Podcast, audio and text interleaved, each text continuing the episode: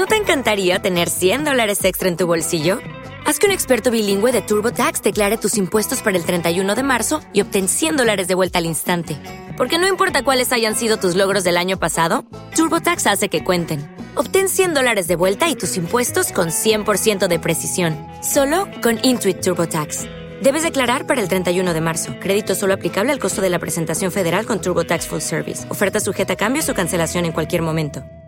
Que la firma de este código sea continuidad de nuestro compromiso expreso con el concepto de revolución del comandante en jefe y que se convierta también en una suerte de chaleco moral contra todo aquello que intente torcer el camino de la construcción socialista o dañe al pueblo, que es a quien nos debemos.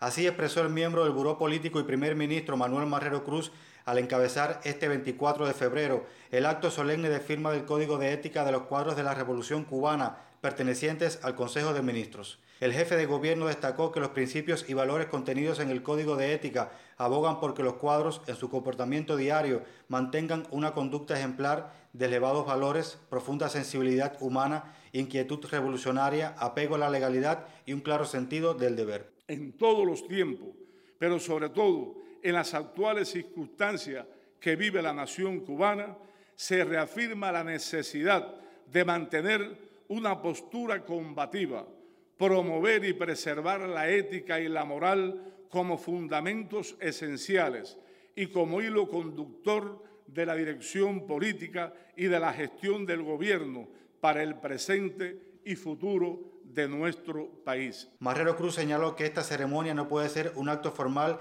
ni una simple firma en un papel. Se trata, apuntó, de un ejercicio hondo y consciente del rol que nos toca desempeñar como servidores públicos. Los cuadros de la revolución al firmar hoy el Código de Ética, nos estamos comprometiendo con nuestro pueblo, como dijera el general de ejército Raúl Castro Ruz, en seguir con los pies puestos en el estribo, en demostrar que sí se pudo, sí se puede y siempre se podrá, y en que seguiremos echando la pelea hasta la victoria siempre. Quienes representan al pueblo en un cargo de dirección, refirió el primer ministro, tienen el sagrado deber de mantener un comportamiento ejemplar y de actuar acordes con los principios del Código de Ética. Jesús Matos en Radio Rebelde.